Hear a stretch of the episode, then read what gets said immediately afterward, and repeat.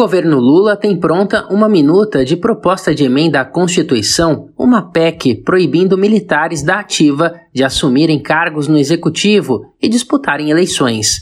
O texto deve ser apresentado por um parlamentar aliado de centro. Essa informação partiu do jornal O Estado de São Paulo. De acordo com o Diário Paulista, que afirma ter obtido a minuta, o texto determina a transferência para reserva, demissão ou licença ex-ofício do militar que registrar a candidatura independentemente do resultado das eleições. O texto teria sido preparado pelo Ministério da Defesa, comandado por José Múcio Monteiro, depois de consultar os comandos do Exército, da Marinha e da Aeronáutica. Desde o início, o objetivo do governo é deixar para trás a politização das Forças Armadas, patrocinada pelo ex-presidente Jair Bolsonaro.